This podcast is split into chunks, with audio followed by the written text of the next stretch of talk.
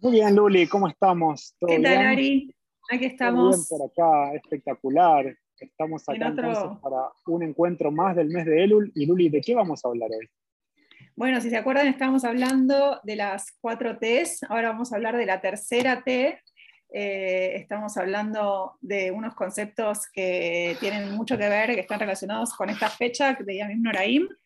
Y la tercera T de la que vamos a hablar ahora es Tzedakah, que es una palabra un poco difícil de, traducir. Creo que en castellano se, habla de solidaridad, eh, a veces se dice caridad, que es un concepto que creo que no aplica muy bien. O sea, se usa mucho, se usa mucho en el mundo cristiano, pero en, el mundo judío la palabra caridad no define exactamente lo que es tzedakah. Y tzedakah viene de la, de la raíz de tzedek, que es justicia. Entonces, eh, la manera de definirla, creo que la mejor manera es justicia social. ¿No, Ari? Buenísimo, exactamente. Sabes que estaba pensando, el otro día estaba viendo que eh, el idioma hebreo tiene muchas menos palabras que las lenguas anglosajonas. Entonces, el hebreo tiene aproximadamente unas 45.000 palabras, en tanto que el inglés, el español, el francés también tienen entre 100.000 y 190.000 palabras, términos. Entonces, claro, la palabra acá que viene, como vos decías, de la raíz idiomática, de, la etimología de la palabra tzedek, que es justicia, lo traducimos así, es como justicia social. Y es interesante eso porque cuando hablamos de la justicia social, no es que yo hago algo porque soy buena persona, sino hago algo para traer justicia y porque es mi obligación. ¿no? Esa es la idea de que la tzedakah sea una mitzvah, ¿sí? un precepto, justamente. Exacto. Y en, en, este, en esta clave que estamos eh, trayendo en estos videos con el mes de Elul, nosotros hablamos ya de Teshuvah, hablamos de Tefilá y ahora estamos hablando de tzedakah. Nosotros, solo para recapitular lo que veníamos haciendo, habíamos hablado que en una parte de la liturgia de, de los Yamim Noraim, Rosh Yom Kippur, específicamente en el Unetane Toques, en el Musaf, dice que tenemos tres vías, como tres dimensiones para poder, digamos, alterar nuestro veredicto, ¿no? y ser inscritos en el libro de la vida. Y esas tres vías son justamente Teshuvah, Tefilá y Tzedakah. Entonces nosotros habíamos hablado de Teshuvah como el vínculo interior con nosotros mismos, lo habíamos hablado como una espiral ¿no? que viene hacia nosotros mismos, hablamos de tefilá como esa línea vertical que nos vincula con el Creador, con Dios, y hoy estamos hablando de tzedakah, que es justamente la línea horizontal que nos vincula con otros seres humanos, con nuestro prójimo. Exacto. Creo que está bien si vinculamos tzedakah con tikkun olam. ¿Es parte del tikkun olam? ¿Está separado? Sí, yo creo, yo creo que es parte.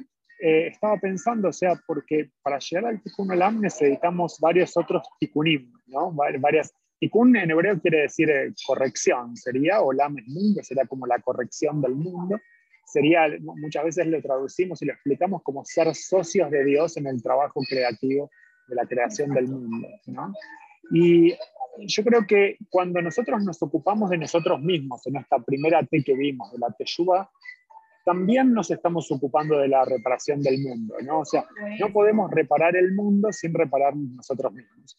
Hay un cuento muy conocido, sí, que eh, cuenta que un, padre eh, estaba muy ocupado y el hijo le estaba así como molestando en su trabajo. Entonces, ¿qué es lo que hizo? Agarró y le dio una figura que encontró en una revista que era de un mundo. La rompió toda y le dice, ¿a vos te gusta armar rompecabezas? Toma, armalo y ahí estaba seguro que el chico iba a tardar algunas buenas horas. Y a los cinco minutos vuelve el chico y le dice, mira, ya terminé. Y dice, ¿cómo ya terminaste? No puede ser. Dice, sí, yo me di cuenta cuando me diste que del otro lado, como no pude armar el, el mundo, me di cuenta que del otro lado las piezas tenían la forma, la cara de una persona. Yo no sé armar el mundo porque nunca vi un mapa, pero sí vi una persona y sí conozco una persona. Entonces, concertando, arreglando la persona, pudo arreglar el mundo. Sí, también está bueno, está excelente. También está la idea de que eh, uno puede empezar con lo que conoce, ¿no? y, exactamente. y el judaísmo, exactamente lo que me gusta es esto de acá, es que el judaísmo trae valores a la acción. Es, muy de acción, o sea, y de acciones concretas. Y la acá tiene que ver con hacernos responsables de nuestros prójimos y de todos ellos. Y en ese sentido creo que como judíos, o sea, no podemos eh, estar al margen de todas las minorías del mundo y de todo, o sea, por el simple hecho de ser judíos, no podemos eh, quedar exentos de ocuparnos de, toda la gente que está en situación desfavorable, eh, de las minorías, de, sí, de la gente que, está, que es vulnerable ¿no? en algún punto. Exacto, me parece que está súper bueno, Luli, los puntos que estás levantando, porque digamos que de acá, cuando hablamos de esta mitzvah, eh, nosotros la asociamos habitualmente en la tradición judía con poner la mano en el bolsillo, ¿no? O sea, con el mundo capitalista en el que vivimos, que claramente es eso, y eso es muy importante. La tradición judía nos prescribe poder donar el 10% de nuestros ingresos y Rambam, Maimónides, nos dice no más del 20%, ¿sí? de alguna forma lo que quería cuidar Rambam era que la persona, al ser tan generosa tal vez, que ella misma no necesite precisar de Tzedakah, ¿no? Eh, pero lo que me parece importante que obviamente que eso es Tzedakah, no es que no, estamos sacando eso, esa parte eh, económica y de poner la mano en el bolsillo de Tzedakah, pero me parece que lo que estamos haciendo en este momento es ampliarlo en el, en el sentido que vos estás trayendo, Luli, que es justamente en cualquier lugar donde vemos injusticia, donde vemos algo que podría estar mejor, poder hacernos cargo y aportar de lo nuestro, lo mejor para que así sea, y ahí aportamos, digamos, a lo que hablábamos del tikkun olam, ¿no? Del el mejoramiento o la corrección del mundo. Exacto. Y también está bueno esto que dijiste del 10%, porque claro, no estamos mencionando que todo esto está súper explicado en las fuentes, eh, o sea, está todo estipulado, lo que es la tzedakah y cómo se, cómo se lleva a cabo. Eh, y que nadie está exento, digamos, que el 10% le aplica hasta el que tiene poco, porque todos tenemos, aunque sea poco, algo para aportar.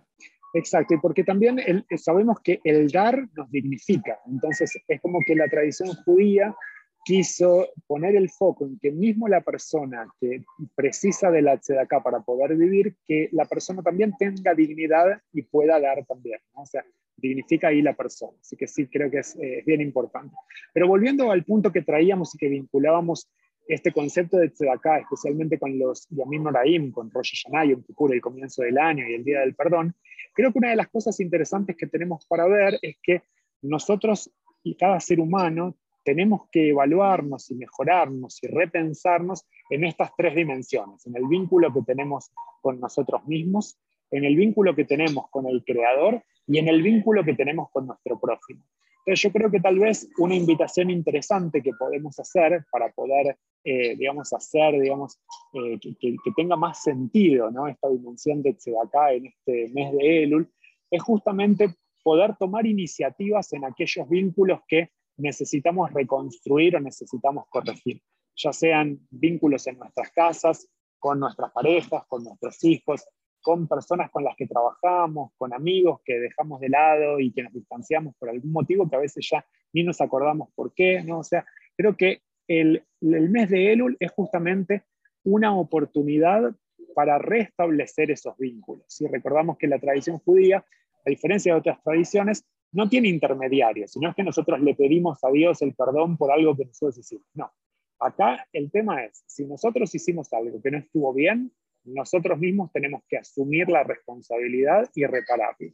De eso se trata la acá. Excelente, me encantó. Un poco no delegar, ¿no? O sea, es lo que estamos siempre en Tarut Así es, exactamente. Cerramos acá, ¿no? Buenísimo, perfecto, y nos encontramos con la próxima T. Entonces, buenísimo. Bárbaro, muchas gracias.